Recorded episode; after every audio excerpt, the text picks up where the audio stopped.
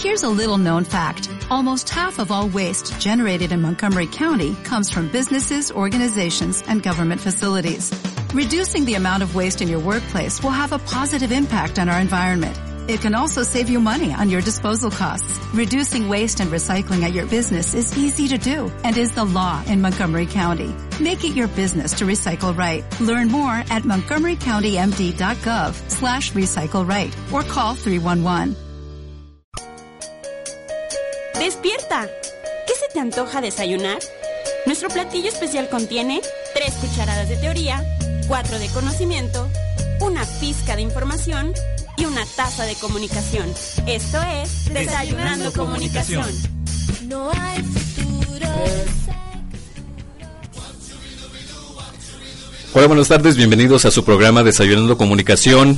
Soy Víctor Manuel Blanco Saucedo, docente de la Universidad del Centro de México de las materias de Teoría de la Comunicación y hoy me acompañan de derecha a izquierda. Hola, ¿qué tal? Yo soy Lorena Sánchez Sandoval, de primer semestre de Ciencias de la Comunicación aquí en la UCEM. Yo soy Cristina Villegas, estudio en el quinto semestre de Ciencias de la Comunicación, también en la UCEM. Eh, mi nombre es Zeneida Jiménez, soy egresada de la licenciatura de Ciencias de la Comunicación, igualmente por la Universidad del Centro de México. Hola, yo soy Guillermo Duarte, estudio Ciencias de la Comunicación, estoy en séptimo semestre. El menú de hoy es sociedad de consumo, estereotipos de belleza. Y principalmente vamos a hablar en este primer bloque de lo que es eh, estereotipos de belleza en las telenovelas y en los programas de televisión, hablando principalmente de, ese, de esa sociedad de consumo, eh, lo que está de moda y cómo actualmente la belleza es como una mercancía. Así es.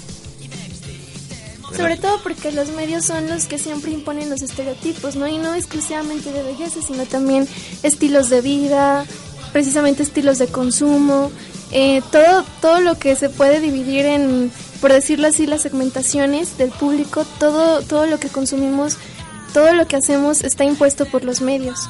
Bueno, sabemos que los medios de comunicación han sido, eh, por trascendencia histórica, un modo que ha marcado eh, la manera en que la sociedad se dirige, la manera en que la sociedad ha aprendido a comunicarse. Entonces, muchas de las veces eh, en televisión, por ejemplo, ahorita actualmente tenemos una serie de telenovelas, series eh, en diferentes países, no nada más en México, en todo el mundo, que han creado diferentes estereotipos, no tanto como decía Cristina de belleza, sino también en, modos de vida, en maneras de actuar, en comportamientos, en actitudes, que nos han llevado a crear ciertos eh, ciertos modos de vivir, no únicamente digamos que en lo que se trata como tanto que de adolescentes o que las niñas se vistan bien o que los hombres se vean de determinada manera, sino también en los públicos a los que va dirigido cierto programa, ¿no? O sea, hablamos de que hay telenovelas que están dirigidas a amas de casa, telenovelas que están dirigidas a jóvenes, han tenido impactos, por ejemplo, como RBD, y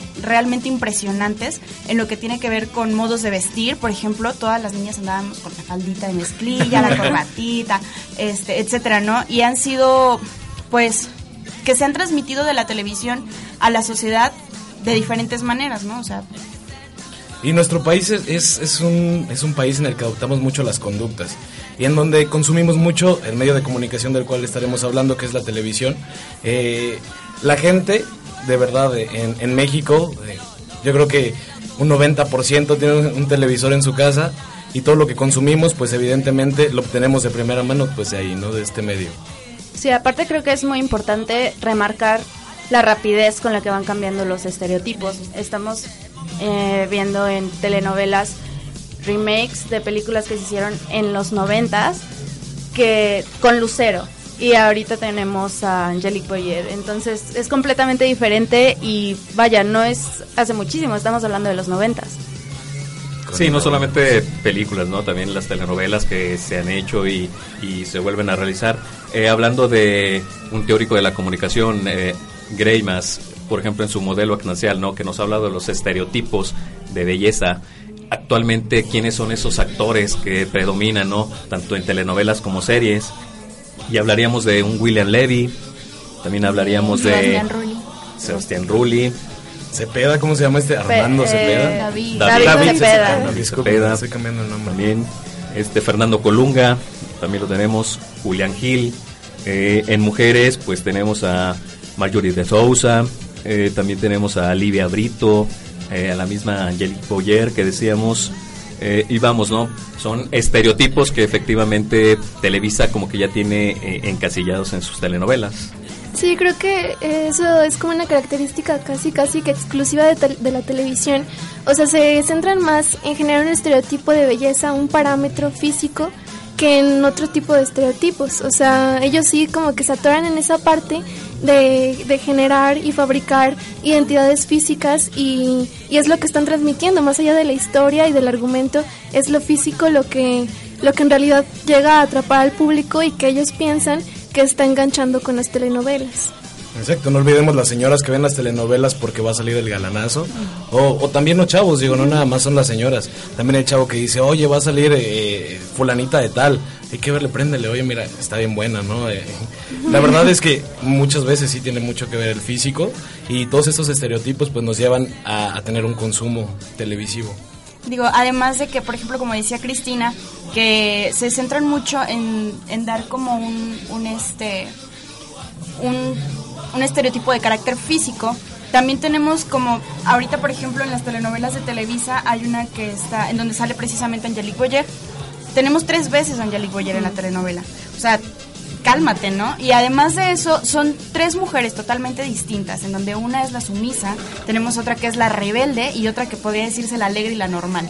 Entonces, creo que todo esto, además de ser como un estereotipo físico, como decía Cristina, también nos, nos, nos, nos implementa, nos implanta un, un, estereotipo de comportamiento bastante marcado. O sea, tenemos a la misma mujer en tres actitudes totalmente distintas.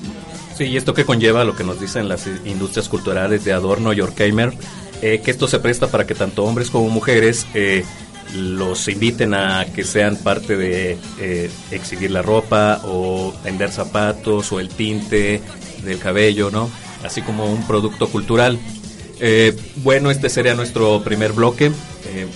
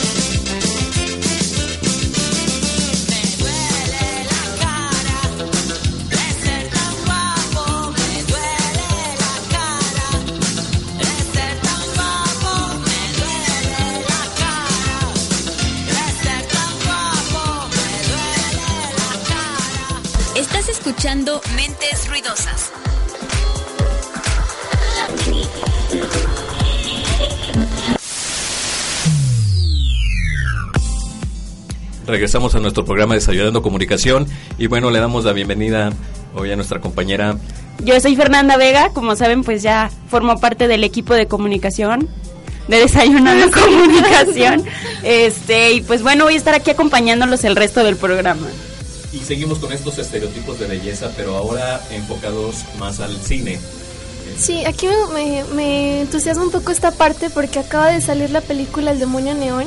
No sé si ya la habrán visto pero eh, pues precisamente hace una crítica, es el mismo director de la película Drive, y hace una crítica a estos estereotipos de belleza, digo, estoy mencionándola porque es cine, él critica más bien a lo de la industria de la moda, Pero me gusta mucho porque, bueno, más allá del, de la trama, del argumento, la historia está basada precisamente en esto, en, en lo fuerte que están siendo los estereotipos de belleza. Y, por ejemplo, en el cine podremos, podemos identificar muchos como ahorita Harley Quinn, Scarlett Johansson siempre. Eh, pero también hay otros directores que buscan romper como con ese estereotipo de belleza en el cine y utilizan, bueno, no utilizan, más bien em, eh, trabajan con mujeres o con hombres no muy atractivos, no muy agraciados e incluso que se ven un poco, no es por ser sangrana, un poco defectuosos en su físico. o sea, por ejemplo, Lars von Trier, eh, David Lynch, pero en Mulholland Drive, por ejemplo, David Lynch trabajó con Naomi Watts, que es guapísima, pero más bien lo hizo precisamente por esto, porque esta película es una crítica a Hollywood y él también conllevó esta parte. Eh, también está en dentro de sus películas Salvaje de Corazón, donde también vemos personajes como un poco monstruosos y también Terciopelo Azul, donde también es un ejemplo clarísimo de cómo hay directores que rompen con ese estereotipo de belleza dentro del cine. Y hablando del estereotipo nacional, ¿quiénes son los actores que generalmente están pues en ahorita la por ejemplo Gael García, ¿no? con Gael García exacto con la película de Susana me estás matando. Digo Gael García no es un tipazo así que un William Levy verdad pero pero definitivamente en el cine ha marcado pues un estereotipo bastante pues común, sobre todo porque Gael García tiene como el estereotipo más cercano a lo que puede ser, digamos, la realidad. O sea, no es un tipo güerazo, este, súper marcado y así. Sin embargo, ha estado en muchas películas mexicanas que han marcado ciertos aspectos de Gael García que han sido como, así es el mexicano, ¿no? Mm, yo creo que Gael García no es estereotipo. No, no es un estereotipo mexicano de belleza porque no, no, es está bello. marcando, ¿no? Porque, digo, estereotipo podría ser Javi Noble, ¿no? Digo, para Ah, mí, Ah, bueno, también. Javi Noble, guapísimo, que es homosexual. El ¿no? personaje. El personaje, quizá. Pero pero tiene razón Cristina en esto de que los directores ya no se están enfocando tanto en la belleza física, sino que pues a pesar de que no sean tan guapos o, o tan atractivos, eh, eh, los están considerando, ¿no? Para hacer papeles más realistas y que pues la gente no, no se no compre esos estereotipos. Precisamente hoy en la mañana estaba leyendo en la página de BBC Mundo, como saben, pues es una página de noticias. Le hicieron una entrevista a la chica que, bueno, todos vimos en algún momento de nuestra niñez, la película de Matilda, la niña pequeñita que hacía travesuras y magia y todo este rollo. Le hicieron una entrevista Matilda. y ella hizo un libro en el que explica que pues ella físicamente no es bonita, ahorita ya no es bonita. O sea, cuando era pequeña era tierna, era linda, pero físicamente ahorita ya no les resulta atractiva. Y ella platica cómo fue cayendo su carrera en Hollywood de esta forma, ¿no? Simplemente porque no encajaba en el estereotipo de mujer bonita. Digo, em, además de que, por ejemplo, como comentaban ahorita Cristina y Guillermo, que hay muchas, muchos directores que ahora buscan como complementar papeles con esencia, no tanto con, con un estereotipo físico, pues también está la otra parte, ¿no? Quien sí lo hace. Eh, hay películas hollywoodenses que sí tienen un estereotipo físico muy marcado y también muy, este, no solamente físico, como decíamos hace rato, sino también de comportamiento. Tenemos, por ejemplo, la, la película que me parece son dos, de Legalmente Rubia. Digo que está más que claro que esa película es un estereotipo marcadísimo sobre la rubia tonta, la rubia que siempre está de rosa y que finalmente triunfa en, en la abogacía, ¿no? Y marca estereotipos físicos y de comportamiento en donde dejamos de, de- donde quiere como quebrar el, el estereotipo de la rubia que no sabe nada, metiéndola como que sí es lista, más sin embargo en la película aparece como sí es lista, pero porque le cayó la suerte, ¿sabes? Porque no es realmente que sea una super abogada, sino porque sabe de cabello y ya resolvió el caso, ¿no? O sea, la, la otra que se supone que sea muy bonita, digo, perdón, que sea muy inteligente, no es muy atractiva, atractiva, exacto. Sí, yo también hablaría, por ejemplo, de Mario Casas, que también marcó eh, demasiado como estereotipo con su película de tres metros Sobre el sobre el cielo. cielo. Ah, Eh, por supuesto, el buen H que tenemos presente aquí. que está en controles. eh, hasta donde llegamos, ¿no? Y por ejemplo también Diego Luna, Brad Pitt, este, igual infinidad, Tom Cruise, es- todos ellos, ¿no? Que han Angelina marcado Jolie. es- eh, Angelina Jolie, también, ¿no? Todos estos estereotipos de, de belleza. E igual también el desnudo como una manera de atraer a- al público, ¿no? Eh, ya sean películas eh, nacionales o extranjeras. Yo, Sí. no, ay, perdón, no todo, no todo esto tiene que ser como mm, digamos, no estamos haciendo una crítica negativa a lo que tiene que ver con estereotipos de belleza. Todo se construye a partir de eso y desgraciadamente estamos en una sociedad de consumo en donde todo tiene que, que a final de cuentas que dirigirse a algo, ¿sabes? Y la televisión, el cine y muchos medios de comunicación se han encargado de vender a través de diferentes medios. Digo, a, final de cuentas no nada más se vende por la publicidad directa, sino también en, el, en las mismas películas y en los mismos programas de televisión y telenovelas, que pues no es necesariamente una publicidad buena, más sin embargo tiene pues repercusiones en todos los aspectos de nuestra vida. Bueno, terminamos este segundo bloque y en un momento regresamos.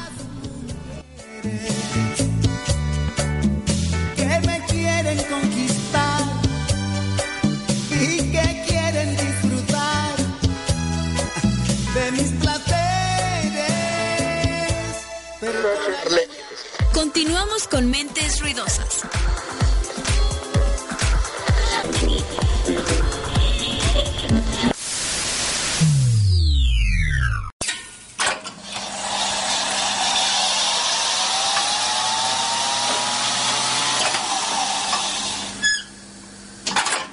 And um, it might sound nasty, but all this stuff is really good because we know how to cook it. Cook it.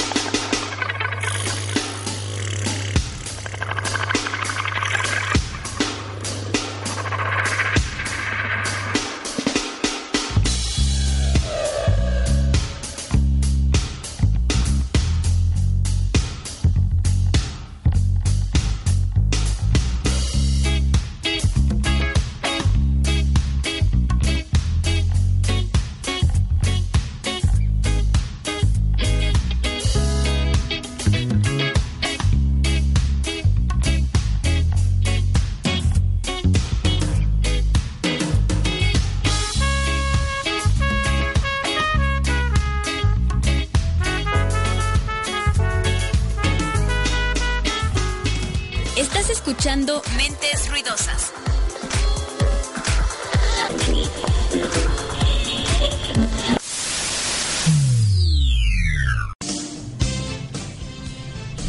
Buenas tardes, regresamos aquí a Desayunando Comunicación y seguimos con estos estereotipos de belleza y ahora aplicados principalmente a lo que es el fútbol, a lo que es el modelaje y los cantantes, ¿no? No sin antes darle la bienvenida a nuestra compañera Paola, muchísimas gracias, profe. De verdad es un gusto estar aquí con ustedes. Yo soy Paola Soni, soy alumna del primer semestre de Ciencias de la Comunicación. Bueno, y hablando de estos estereotipos, eh, es importante también señalar eh, cómo, por ejemplo, en el modelaje, eh, sí ha causado impacto lo que son este eh, las Kardashian, por ejemplo, como estereotipo, como tienen demasiadas seguidoras en cuestión de, ese estereotipo de belleza. Yo siento que de ahí se van derivando los demás estereotipos, o sea, siento que ahorita ya en el 2016 las modelos son las que van imponiendo esos estereotipos, ese estilo de vida, ese parámetro de belleza y de ahí ya los demás eh, famosos o como sea que no se que no se dediquen exclusivamente al modelaje también lo van tomando. Siento que la base de, de todo del pilar del estereotipo es, es el modelaje, sobre todo porque ahorita ya está cambiando mucho el como cómo decirlo la forma en que se en que se califica la belleza de una mujer de un hombre ya está más de moda una mujer extraña físicamente que a lo mejor no es muy atractiva como lo era en los 2000 y que ya está resultando de una forma en que transmite más indiferencia, que es un poco más insípida, o sea, no es ya muy femenina, no sé si, si me explico el punto. Sí, claro. Sí, yo también siento que de repente tenemos como una idea errónea de lo que es un estereotipo y lo utilizamos como, como de belleza, cuando de repente yo creo que debería ser como de salud.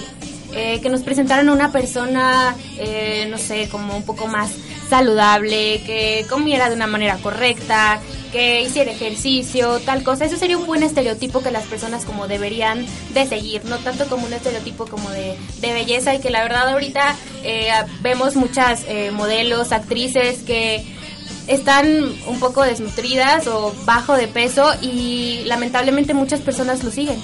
Pues sí, pero pues ahí estamos de acuerdo que estamos en un país completamente capitalista, exacto. ¿estás de acuerdo que desgraciadamente la salud no no no vende por completo?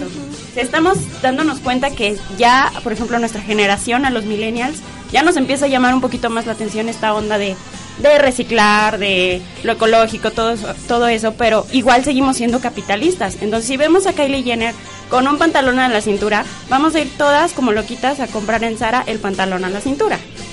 Sí, un claro ejemplo también tenemos con, hablando de deportes, a Cristiano Ronaldo, ¿no? ¿Qué podemos decir de él? Igual hay una imagen también con Isa González, donde tienen el antes y el después, ¿no? Como estereotipos de, de belleza. Y que tanto como la sociedad en general, los chavos principalmente que les gusta el deporte, el fútbol, tratan de eh, vestir y peinarse y la ceja igual que la de Cristiano Ronaldo, ¿no? Y también pasamos, ¿no? A lo que es eh, eh, en la onda grupera. Así es, también en la onda grupera no dejemos atrás eh, nuestras raíces, nuestro, nuestro género popular mexicano, en el que también vemos muchos estereotipos con los cantantes de banda o del género regional. Eh, lo podemos ver, por ejemplo, con los famosísimos buchones, ¿no? Que más que, más que una tendencia en, en música, se ha venido eh, haciendo una tendencia en forma de vestir, en la forma de comportarse. Digo, no, no por nada eh, cuando vas a los bailes o a este tipo de, de encuentros de, de, de este género, te puedes encontrar con el famosísimo Gerardo Ortiz por todas partes, con el sombrero, con la barbita, con la camisita abierta, floreadita, ya saben, pantaloncito. Y es un estereotipo de belleza, digo, eh, a pesar de que no son tipos muy guapos, eh, forman mm, modas, forman formas de vestir, eh, modos de comportarse también, e incluso físicos, estéticos, es decir, esto de la barbita de determinada forma, el cortecito de cabello, el- no sé, me, me gusta mucho, es muy interesante también, que a pesar de que son hombres feos, pueden ser feos, eh, Traen su marcan, pegue. ¿no? Marcan, la verdad. Sí, ahí por ejemplo, me imagino que es muy importante que ellos se den cuenta el papel que juegan ante la sociedad. Es decir, que son para nosotros ese estereotipo. Por ejemplo, me, me re- me acuerdo mucho del video que le censuraron a Gerardo Ortiz, en el que se veía que pegaba y al final mataba a una chica. Obviamente lo tuvieron que quitar porque es un estereotipo. Entonces, ¿qué va a hacer la gente? La, quemó, me parece, ¿no? Sí, o sea, Es que la desventaja de ellos es que ya están como en esa contraparte de que los estereotipos también están viniendo, están siendo acompañados de un movimiento social, o sea, ya con el feminismo y con todo esto que está en contra del machismo, este tipo de, de grupos ya están como en cierta desventaja porque el estereotipo que era convencional, que era exclusivo de ellos, ya, ya está siendo atacado, criticado, ya no está siendo aceptado. Digo, no vamos tan lejos. Hace, hace unos meses, eh, el problema que tuvo Julián Álvarez por decir que la mujer tenía que. Sí. que Ah, el papel de la mujer era en la casa, con una escoba, y que si no sabía hacer de comer, pues. No le servía. No le servía. Entonces, digo, exactamente, no, es, no hablamos solamente de lo estético, sino de, de un estereotipo que que va, ca- va categorizando a los hombres, ¿no? Que, que va mucho más allá. Y pues, se me hace muy interesante.